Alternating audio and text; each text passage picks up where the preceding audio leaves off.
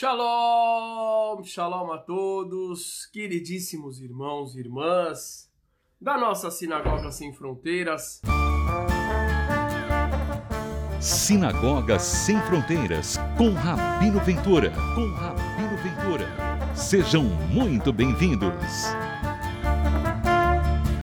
É um grandíssimo prazer estar aqui com vocês, não somente falando, mas principalmente agindo pelo que há de mais importante, valorizando, revelando todo o potencial maravilhoso do ser humano e, no nosso caso mais específico aqui, deste judaísmo brasileiro de raiz.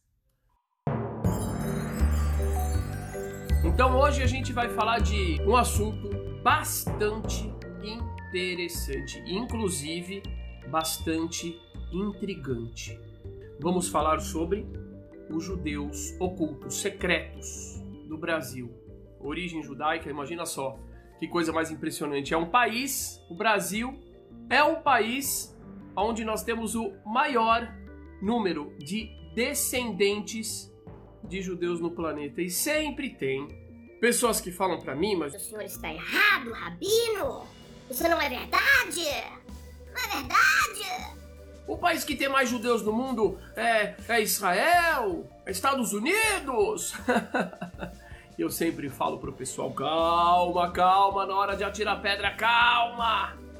E você pode estar atirando uma pedra errada. Presta atenção no que eu falei. Eu não falei que é o país que tem o maior número de judeus no planeta. Eu falei, eu falei, eu falei que é o número que é o país que tem o maior, o maior número de descendentes de judeus no planeta. Isso é um fato incontestável, amigos. Estima-se que no Brasil tenha cerca de 40 milhões de descendentes de judeus. Bacana demais, não é? O que há de tão importante nisso, Rabino? Eu vou dizer para vocês o que, que há de tão importante nisso. O que há de tão importante é que esta origem, diferente de outras origens, que também são importantes, e aqui eu mando o meu abraço para os nossos irmãos afrodescendentes, para os nossos irmãos indígenas de povos nativos, todas as origens são importantes. Mas o que há de tão importante então nessa informação que eu tenho trazido quase que diariamente por esta informação, por esta causa que eu e minha esposa querida Jaqueline temos atuado há décadas. Contar para o Brasil que ele também tem origem judaica. Eu vou dizer para você qual é a importância disso. É que esta raiz, que tem uma riqueza cultural enorme, assim como as demais, e que interessa demais o povo brasileiro, povo brasileiro, uma grande parte do povo brasileiro nem sabe por quê. É apaixonada por Israel. é ou não é, gente? E não sabe por quê. Agora imagina, de repente, você revela para essa pessoa que é apaixonada por Israel que ele também também. Ah, vai ter o pessoal do contra. Você não pode falar, posso e provo. A Ventura fala e prova que você também é Israel. Oh, não é importante? Eu acho isso importante, eu acho isso legal. A pessoa tem uma admiração enorme pela história do povo judeu, é claro, uma história realmente épica, as passagens bíblicas, as nossas histórias de Abraão, Isaac, Jacó. Eu posso falar, eu tenho orgulho disso, vou dizer que não. Eu tenho orgulho, sou descendente de Isaac, de Jacó, de Sara, de Rebeca, Raquel, Leia, Abraão. Meus antepassados, meus antepassados, atravessaram o mar, foram escravizados no Egito, ouviram os dez mandamentos lá no Monte Sinai. Sabe quantos milhões de brasileiros podem falar a mesma coisa? Um monte. Cerca de 40 milhões, dizem alguns dos estudiosos. Poxa, então por que não revelar isso? Vou contar um segredo para você, tá bom? Conta para ninguém. Eu estou explicando para vocês que muita gente tem esse amor e não sabe que este amor tem uma origem no sangue da pessoa, na alma da pessoa. Isso é fantástico, isso explica muita coisa.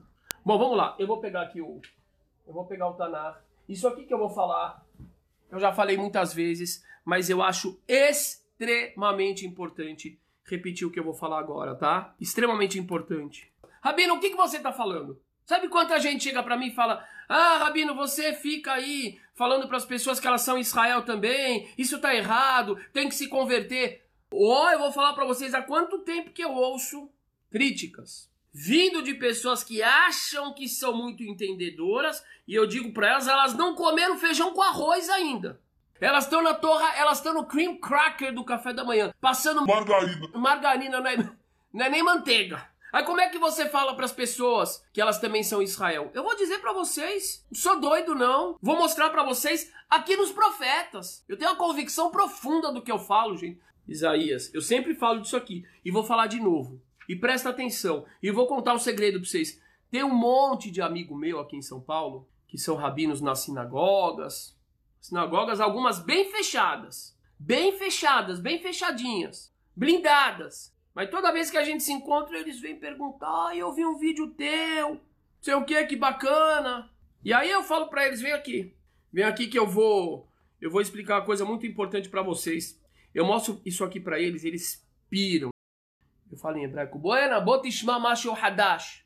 Eu não minto, não. Eles ficam impressionados. E eu tô falando para vocês, ó, com a mão na Torá aqui. Rabinos das sinagogas mais fechadas de São Paulo. Amigos meus. Alguns foram meus alunos. É, tô ficando velho já.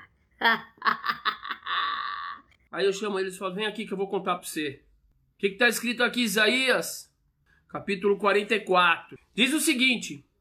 Veatá Shema Yaakov Avdi. Eu sei que você já ouviu, tem gente que já ouviu. Vai falar, Rabino, vai falar de novo isso? Manda o café da Austrália. Rabino vai falar de novo? Vou falar de novo, sabe por quê? Porque você tem que saber de cor isso aqui. Porque argumento para falar mal, para destruir, é fácil. Argumento para construir tem que ser embasado. Eu não tô fazendo o nosso movimento para fazer a construção em cima de castelo de areia, não. Eu só quero dizer uma coisa. Daqui cinco anos, podem anotar, cinco anos, se Deus quiser. Eu não sou profeta, mas eu sei o que eu estou falando. No máximo dez anos, o judaísmo do Brasil vai ter os sobrenomes Mendes, Fonseca, Siqueira, Nunes, Oliveira, Pereira. Esses vão ser os principais. Eu estou avisando. Já está acontecendo isso e muita gente ainda não percebeu. Sobrenome igual o meu sobrenome materno, por exemplo. Qual é seu sobrenome materno, Rabino? Meu sobrenome materno é Pinchovski. Mas esses sobrenomes vão ser raros, gente. Você vai falar, você é judeu, qual é o teu sobrenome? Pires. Presta atenção de estar tá profetizado isso. Quem está querendo discutir, supostos donos da, donos da verdade, aspirantes a sábios, profetas do vento, parece aqueles pastel de vento lá. Olha o que diz o profeta, Isaías 44. E eu vou provar, por A mais B, que o que está acontecendo hoje no Brasil é idêntico ao que está escrito no profeta. Se é o que o profeta preveu, não sei, não posso afirmar. Não sou mentiroso. Agora que é idêntico o que está previsto em Isaías, é idêntico. Eu às vezes olho esse pessoal que fala, ai, por que, que você está fazendo isso? Porque eu falo, você é doido, você é ateu, você é herege, pega sua equipa e joga no lixo. No lixo não pode. Doa para alguém que quer, você é doido. Você não acredita em Deus, rapaz. Você lê as profecias, hã? Está escrito exatamente o que está acontecendo aqui e você vai contra as profecias. Você é aquele cara que o Eterno diz: O meu servo, quem é surdo igual ao meu servo, quem é cego igual ao meu servo. Tá cheio de servo surdo e cego. Que não tem fé, que não acredita em Deus, que não acredita em profecia. Só quer manter o jeito que tá. Dia que chegar o Messias, os caras vão jogar pedra nele. Tá doido? Lá, vamos lá. O que, que ele diz aqui? Veatá, Shema Yaakov Avdi. Agora escute Jacó, meu servo. Ve Israel Bahartibo. Israel, aquele que eu escolhi. Koamar Adonai Osecha Veyotzrecha. Assim disse o Eterno, aquele que te fez, aquele que te criou. Mi beten azereka. Desde o ventre da tua mãe eu te fortaleço. Presta atenção se não é idêntico o que está acontecendo aqui no Brasil hoje. Al avdi Yaakov vishurun baharti bo. Não temas, meu povo Jacó. E Jeshurun é um outro nome bíblico, sabia? Yeshurun, um dos nomes bíblicos de Israel. Yeshurun, o povo que eu escolhi. Não tema, Jacó.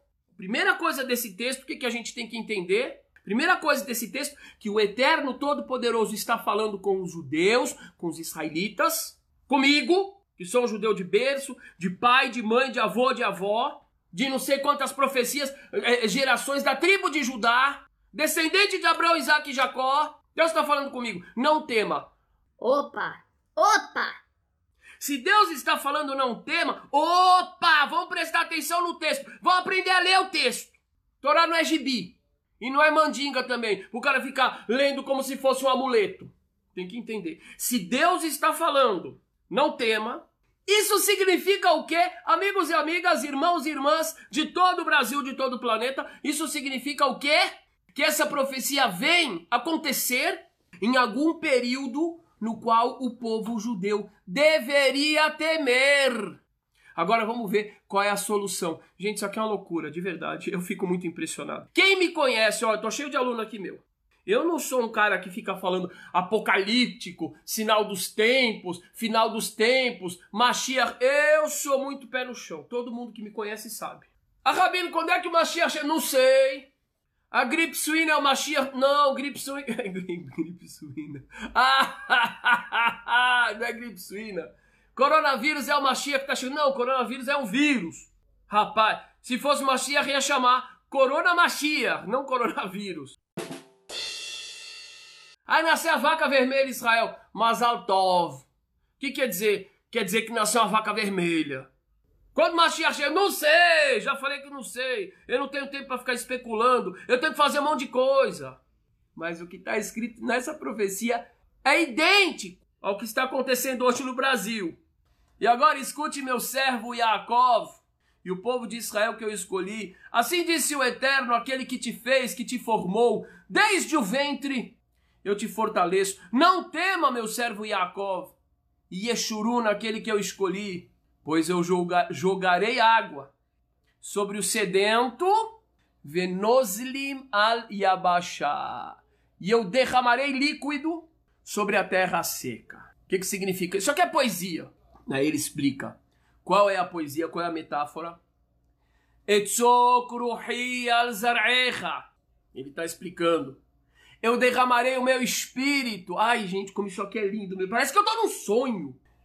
Eu derramarei o meu espírito. Deus diz para quem? Para Israel, para mim, para minha mulher, para meus pais, para meus filhos, para minhas irmãs, para meus primos. Eu derramarei o meu espírito sobre os teus descendentes. E a minha bênção sobre a tua semente, sobre a tua remanescência. Então vejam que coisa mais fantástica que Deus está dizendo aqui. Ele está falando para os judeus o seguinte: presta atenção, não temam. O que, que a gente viu? Primeira coisa, que deveria ter alguma coisa para temer. Não tema. Segunda coisa, eu jogarei o meu espírito sobre a tua descendência. Então quer dizer que em algum momento da história, os descendentes dos judeus iam ter um despertar. É o que está acontecendo hoje no mundo. E o epicentro desse movimento se chama Brasil. E eu agradeço ao Todo-Poderoso, nosso Pai, por me permitir, a mim, a minha esposa, humildemente servir ao movimento que está que está realizando essa essa, eu acho que é essa profecia. Isso aqui é impressionante. Da forma mais impactante no planeta, que é a Sinagoga Sem Fronteiras aqui no Brasil.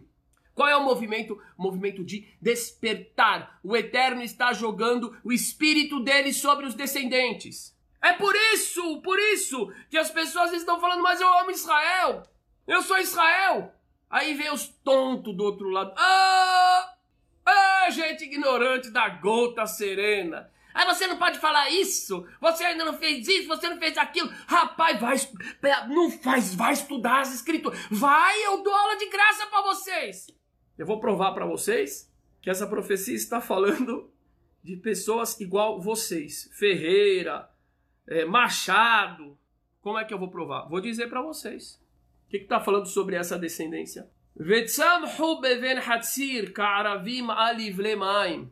Está dizendo assim: que esses descendentes vão brotar, vão surgir como plantas, como árvores, como plantas como mato vai dar igual mato. Aquele mato que nasce do lado do riacho. Vai começar a brotar descendente por todo canto. Aí vem o pessoal da oposição. Fala, não, não, Rabino, mas não é desse descendente que tá falando, não. Tá falando de nós, nós descendentes. E a gente tá brotando em todo o mato, rapaz? A gente tá brotando. E por acaso, comunidade judaica no Brasil, nos Estados Unidos, na Inglaterra, na França, tá aumentando ou tá diminuindo? Tá diminuindo, não tá brotando em todo canto, não. Quem é que tá brotando em todo canto? Os descendentes. Presta atenção, os descendentes que não são judeus, de berço. Essa é novidade, isso aqui é impressionante. Os descendentes de judeus que não são judeus de berço, esses estão brotando em todo canto. O movimento mais forte do planeta está no Brasil, chama Sinagoga Sem Fronteiras. Eu agradeço muito, muito, muito ao Todo-Poderoso por nos ter dado essa honra. Agora, isso está acontecendo no México, na Bolívia, nos Estados Unidos, na Itália, no Chile, na Espanha, em Portugal. E o pessoal teimoso querendo empurrar o movimento para fora. E agora eu vou provar para vocês, vou provar para vocês que esses descendentes aqui são os Oliveiras, Nunes, Cardoso, etc. Eu vou provar. Esses que vão brotar, igual mato, o que, que eles vão falar? Zei Omar, Ladonayani. Aquele lá, o Eterno que está dizendo, não sou eu não, viu? Eu não sei de nada, é o Eterno que está dizendo. Aquele lá vai dizer, eu sou do Eterno. Vezei Krabeshem Yaakov. E aquele outro lá vai chamar ele mesmo de Jacó. O que, que é Jacó? É o nome do povo, Israel. Não é? Jacó e Israel é o nome da mesma pessoa. Vai falar, eu sou Jacó. Hã? Vezei Tov Adonai. Isso aqui é muito lindo. O cara tem que ser muito cego espiritualmente para não ver isso. E tem que ser um urachá, um perverso, um herege que diz que é religioso, mas não acredita em Deus, não acredita em profecia, não acredita em porcaria nenhuma. Para não ver que está falando de algo muito parecido com o que está acontecendo. Eu acho que é o que está acontecendo agora. Zeirtov Adoladonai vai ter um outro que vai escrever no braço dele que ele é do eterno. Olha lá o Djalma falando, eu sou Israel. Isso é lindo, é isso que eu quero ver as pessoas escreverem. Eu sou de Jacó, eu sou do eterno. Escrevam isso aqui, é lindo. Com hashtag, fazer um hashtag bem lindo. Fazer ele sempre isso. Eu sou do Eterno, eu sou Israel. Hashtag Israel Yehane. O último item aqui está dizendo que essas pessoas vão se apelidar de Israel. Ou, ou, você que tem ouvidos para ouvir, olhos para ver, venha. Você que não tem, meu amigo, vai procurar oftalmologista, um otorrinolaringologista, certo? Não fica atrapalhando a vida espiritual dos outros, não. Você que tem ouvidos, vem comigo que eu vou te mostrar.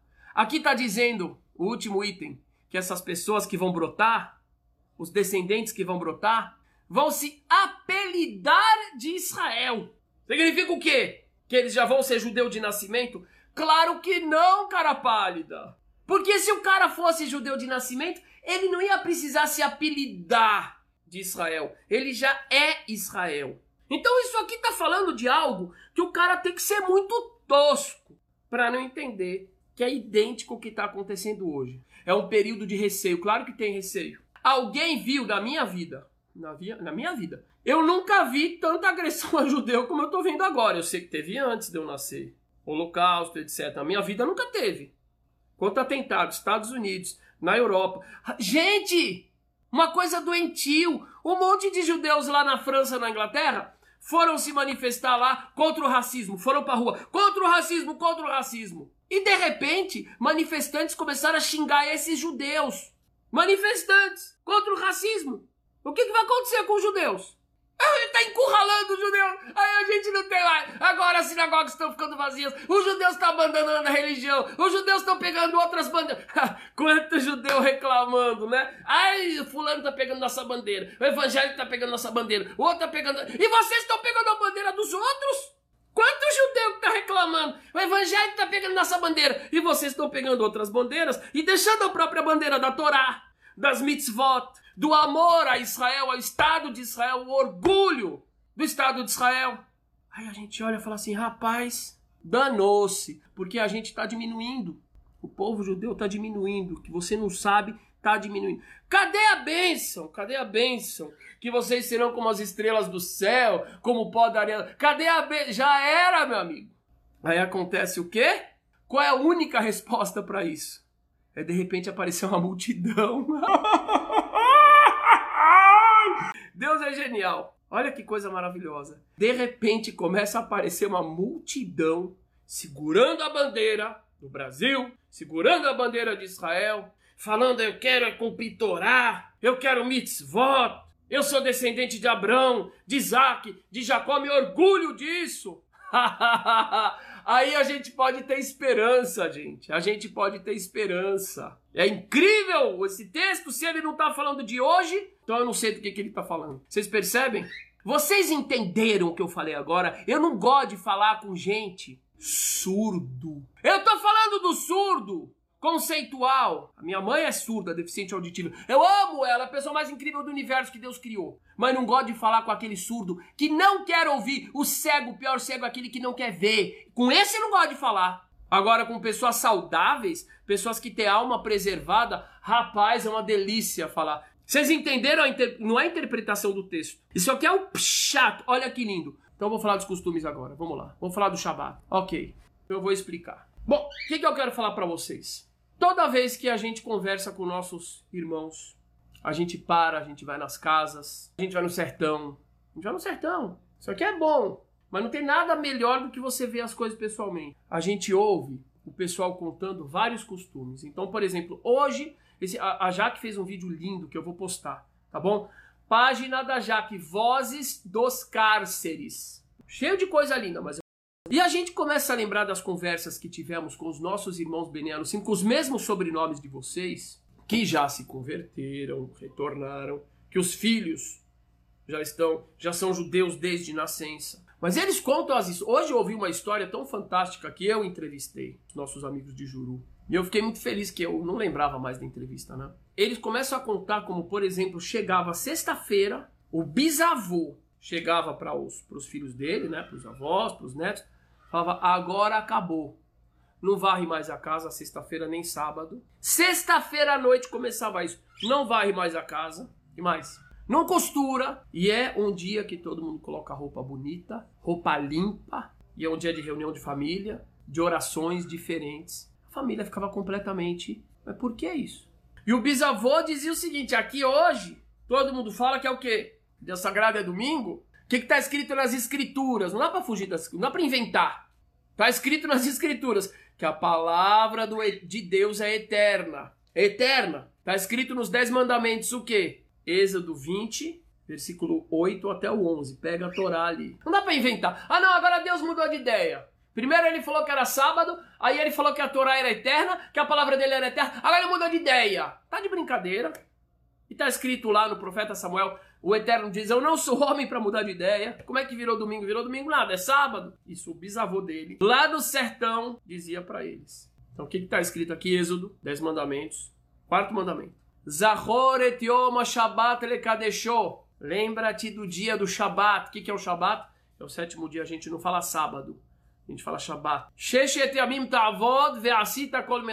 Durante seis dias trabalhará. A gente não trabalha com tradução. A gente vai direto para o hebraico. Durante seis dias trabalharás e farás toda a tua obra. Mas o sétimo dia é o Shabat. É o dia de cessar do Senhor teu Deus. Não farás nenhuma obra. Nem tu, nem teu filho, etc, etc. Porque em seis dias o Senhor fez os céus e a terra. O mar e tudo que há neles e no sétimo dia está escrito descansou. Quem descansou? Que você tá doido? Eu falo, as traduções são tudo errado, tudo bobagem. Deus descansou. É, Deus criou o mundo em seis dias, falando só. O Todo-Poderoso, que não se cansa, que não dorme, que não cochila. Eis que não dormita nem cochila o guardião de Israel. Aí o cabo fala assim: Deus criou o mundo em seis dias. Criou como? Falando, e foi descansar. Ele pegou. Tá de brincadeira? Não é descansou, é cessou. Portanto, abençoou o Senhor o dia do Shabat e o santificou. Então esse bisavô dizia para eles, falou, Shabat, sábado. Ele dizia para eles. Gente, o que mais me impressiona é que foram séculos tendo que esconder a origem judaica aqui no Brasil.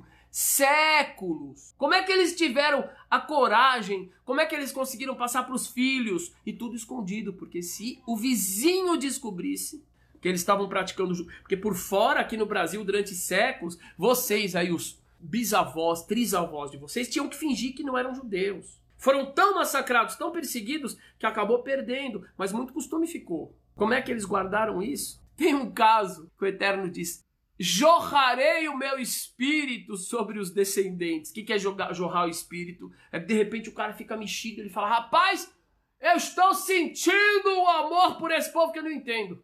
E depois que ele retorna ao judaísmo, que ele começa a estudar e fala: aquilo que manhã fazia era judaísmo. Hã? É impressionante. É o cumprimento disso aqui. Agora o que eu quero falar para vocês: o Caba, para cumprir o judaísmo aqui no Brasil, sofria. Porque ele tinha que fazer tudo, tudo, tudo escondido. Exemplo. Minas Gerais você tem um fenômeno muito curioso que são as mesas com gaveta. Sabe por que, que eles usavam mesa com gaveta?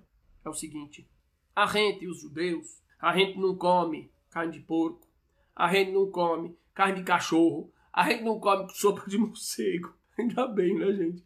A gente não come rã, a gente só come certos tipos de comida. Então tá escrito em Levítico, tá na Torá. Ah, mas mudou. Não, Deus não muda de ideia. Tá escrito na Torá que ela é eterna. Não vê que essa história de mudou aí. Tá escrito em Levítico. Só comereis do mar peixe com escama e nadadeira. O resto não. Ai, eu gosto, adoro camarão. Não pode, tá escrito na Torá que não pode. Eu gosto de cação. Ai, rapaz, uma vez eu comi sem querer, era uma delícia. Na hora que eu descobri, eu falei, ai, não pode. Da terra, o que, que pode da terra? Pode só animal que tem casco fendido, igual a vaca. A vaquinha tem casco. E é assim. O do carralo é assim. Não pode. Camelo pode? Camelo tem casco fendido. Não pode. Por quê? Porque ele não rumina. Então tem que ter dois sinais. Tem que ruminar e tem que ter o casco fendido. Onde é que você tirou isso aqui, Rabino? Isso é teoria da conspiração. Não, isso aqui é levítico. Está na Torá. Está na escritura. Então a gente não come.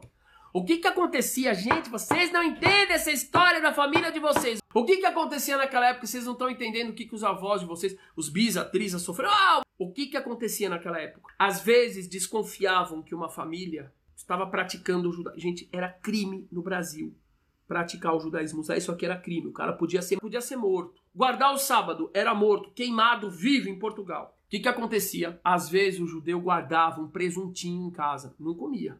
Guardava onde? Na gaveta da mesa. Na hora que chegava o pessoal da Inquisição da igreja para ver se, se ele era judeu, o que, que ele fazia? Alguém batia na porta. Quem é? Eu, vigário, minha filha, vim aqui para dar o cheiro do seu. Ops! Abria a gaveta, tirava o presunto, colocava em cima da mesa. Hum, uma delícia. Pegava o camarão, a lagosta, a langosta, colocava em cima da mesa. Ah, que vocês estão comendo camarão? Quer comer com a gente, pai? Senta aqui. Isso quando o padre não era judeu também.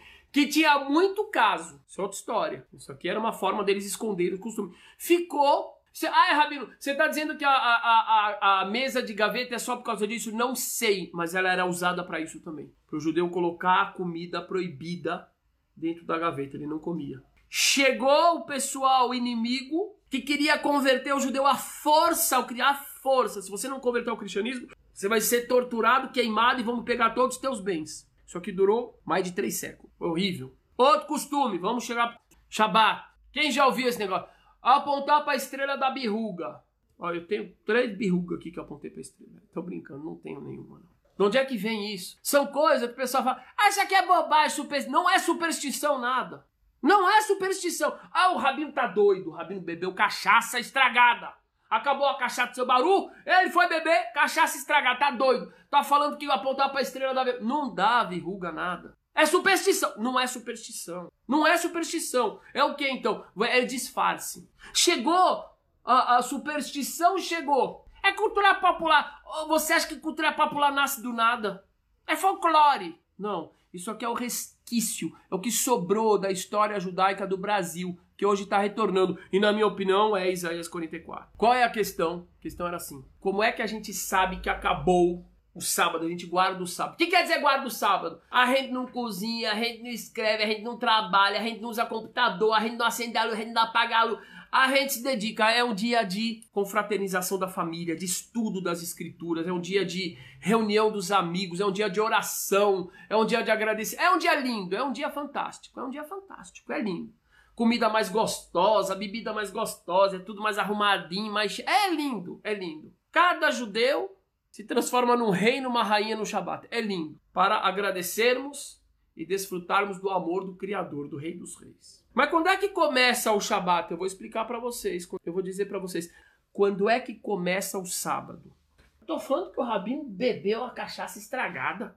Quando começa o sábado? Aí o caba vai falar: o sábado começa sexta-feira, meia-noite. Não. Pela Torá não é assim, não. Até os dias o caba faz errado e não sabe. Pela Torá, quando é que começa o dia? Na hora que escurece. Escureceu, começou um novo dia. Por exemplo, hoje é o quê? Pelo calendário bíblico, hoje é quinta-feira. Ah, Rabino, o que, que tu bebeu? Hoje é quinta-feira. Por quê? Vamos voltar para Gênesis. Gênesis capítulo 1, versículo 5. Acompanhe comigo aí, você que gosta das escrituras sagradas. Presta atenção, Gênesis 1, 5. Vaikra Elohim laor yom. O Eterno chamou o dia, a luz de yom, dia. Velahosher karalaila. E ele chamou a escuridão de noite. Certo? Primeiro dia, o Eterno criou a luz, a escuridão, chamou a luz de dia, chamou a escuridão de noite. Aí agora vem o ponto, presta atenção. Presta atenção, até nem contagem do dia. Está escrito em Daniel que ia chegar a quarta besta ia trocar até os tempos, né? Ia tirar o, o sábado, ia colocar outro dia, ia tirar. Eita, tem muita coisa para aprender. O que está escrito aqui? Todos os dias de Gênesis está escrito: Vai Erev, vai Boker. E foi noite e foi dia. O dia começa pela noite. Isso é bíblico. De novo, vai Erev, vai Boker. E anoiteceu e amanheceu. Então, primeiro anoiteceu. Primeiro foi noite. Depois dia. Eu não me convenci, Rabino. Conta outra. Vou contar outra. Ouve Israel. O Eterno é nosso Deus, o Eterno é um. E amarás o Eterno teu Deus com todo o teu coração, com toda a tua energia e com todo o teu poder. E que essas palavras que eu te recomendo hoje estejam sobre o teu coração e falarás a respeito delas quando estiveres sentado em tua casa ou caminhando pelo teu caminho. E falarás a respeito delas quando te deitares, quando te dei, muito bem, tares, e quando te levantares. O que está escrito primeiro? Quando te deitares, e depois quando te levantares. Ou seja, o deitar vem antes do levantar. A noite vem antes do dia no calendário bíblico. Quando é que. Pra que, que eu tô falando tudo isso? Que eu vou falar do, do, do apontar pra verruga, pra, pra, pra verruga da estrela. É! Apontar pra verruga da estrela. não é pôr do sol, não. É aí que tá. Vamos lá. Quando é que começa o Shabat? Shabat começa na sexta, quando pra gente aqui no Brasil é sexta-feira. Escureceu sexta-feira, é Shabat, é sábado, já é sábado. Anoiteceu sexta-feira, anoiteceu sexta-feira, é Shabat. A partir do pôr do sol na sexta-feira, a gente já para. Por quê? Porque não dá para ter certeza. Agora o que é noite ou é dia? Para. Sexta-feira a gente para antes do pôr do sol. Porque a hora do pôr do sol você já não sabe mais é o que é noite, é dia, já deixa tudo preparado, já deixa a comida cozida, já deixa a luz que tem que acender, se tiver é, timer é melhor ainda, já desliga o computador, o celular, tudo. Como é que você sabe que acabou o Shabat? É aí que vai chegar a história da estrela. Quando é que, quando é que acaba o sábado? Agora que eu vou explicar o segredo da viúva. O Shabat acaba quando nós, quando já é certeza que é noite. Quando já é certeza que é noite, acabou o Shabat. Pode ligar o celular, faz a lá, né? A prece da noite, a prece da diferenciação. Pode ligar o celular, acender a luz, cozinhar, fazer o que você quiser. Escrever, trabalhar. Antes disso, não. Mas de acordo com a tradição judaica, para você saber que já é noite com certeza, já não é mais pôr do sol, tem que ter três estrelas próximas uma da outra. Tem que estar próxima. Tipo três Marias e assim por diante. O que que acontecia? O que que podia acontecer? Agora quem? Se uma criança, por exemplo, incauta, ou até um adulto meio ingênuo, saísse à noite para ver se tinha três estrelas. Ele tá lá. Papai, papai, vamos ver se tem três estrelas no céu. E aí o que que acontecia? Ele começava a contar as estrelas. E do lado da casa dele, um intolerante. Uma pessoa que não tinha base da religião, que é o respeito ao próximo, respeito ao livre-arbítrio do próximo, a suposição de que talvez você que é o errado, não ele. No mínimo, no mínimo, respeitar o livre-arbítrio que Deus deu para ele. O que, que acontecia muitas vezes? Que uma pessoa ingenuamente estava lá contando a estrela sábado à noite e o vizinho inimigo dos judeus e tinham muitos e muitos não era nem por mal eles eram ensinados a ser assim. E aí o que acontecia? Ele via o judeu contando estrela, ele ia pro padre, e eu digo de novo, tinham padres maravilhosos. Maravilhosos. Eu tenho amigos padres. Mas naquela época, infelizmente, a Igreja Católica de Portugal estava cometendo, através da Inquisição, um crime, um crime histórico contra os judeus. É tão forte o crime que hoje em dia Portugal está dando cidadania para quem consegue comprovar que é descendente daqueles judeus. Mas era um crime. Ressalto de novo, tenho muitos irmãos católicos, evangélicos, mas naquela época eles cometeram um crime em nome da religião. Aí o que que acontecia? O cara ia para a igreja, lá na igreja tinha um papel. Como descobrir se alguém está fazendo crime de praticar o judaísmo? Gente, que loucura. Eles transformaram o cumprimento das escrituras em crime, porque eles queriam se apoderar dos bens daqueles judeus que fossem condenados. É isso que aconteceu durante séculos no Brasil. Vários engenhos na Paraíba, no Ceará, Pernambuco, Rio, Grande do Norte, Alagoas, com os sobrenomes de vocês, eram de judeus. Foram confiscados depois das acusações. Era um grande negócio, um business a Inquisição. Aí o cara ia na porta da igreja e estava lá. Como descobrir um judeu? Uma das coisas é não come carne de porco, não come o camarão, não trabalha no sábado. Outra coisa, conta estrela sábado à noite. O que que os pais diziam para os filhos para fazer com que os filhos não contassem estrelas. Eles falavam, filho, não aponta para estrela porque dá verruga. Entenderam de onde vem o costume? É daí. Aí vocês podem perguntar, por que, que os pais não falavam para os filhos claramente que eles eram judeus, que eles podiam ser pegos? É aí que vocês precisam compreender melhor a dinâmica da Inquisição. As crianças, isso quem me mostrou foi a minha esposa Jaque, que é uma grande pesquisadora dos arquivos que a Igreja Católica de Portugal liberou. Hoje a gente tem as provas concretas. O que, que acontecia? Os pais só contavam para as crianças a palavra judeu por volta dos 13 anos, muitas vezes aqui no Brasil. Até então ele nem tinha ouvido falar de judeu. Por quê? Porque a criança não ia sempre ter cuidado, compreender a malícia do outro e ia acabar falando no lugar errado, na escolinha, pro amigo, etc. Eu sou judeu. E eles seriam pegos. Por causa disso, os pais inventaram essa coisa que pegou, pegou no Brasil. E se a Inquisição, e se a história oficial do Brasil conseguiu esconder durante 400, 500 anos essa história, é impressionante. Mas esses costumes, vários costumes que tem no Brasil, chegaram até aqui para quê? Como testemunhas. De modo que cada costume é como um ponto. Pera, minha família não comia porco. Pera, minha família não trabalhava no sábado. Pera, minha família. Ah, ah, ah, ah. E quando a pessoa vai ligando os pontos, Aí ela fala: caramba, eu sou o Israel de Isaías 44. Ei, é muita alegria, é muita alegria poder trazer essa mensagem para o meu Brasil amado, que eu amo de coração. É muita alegria poder fazer parte da realização dessa história, da realização, eu acredito que é a realização dessa profecia de Isaías 44 e tantas outras profecias. Então, vou ficando por aqui. Gente, um beijão para vocês, muita gratidão. Eu amo vocês. Muita gratidão. Compartilhem. Até o dedo dizer chega. Compartilhe. Deus abençoe.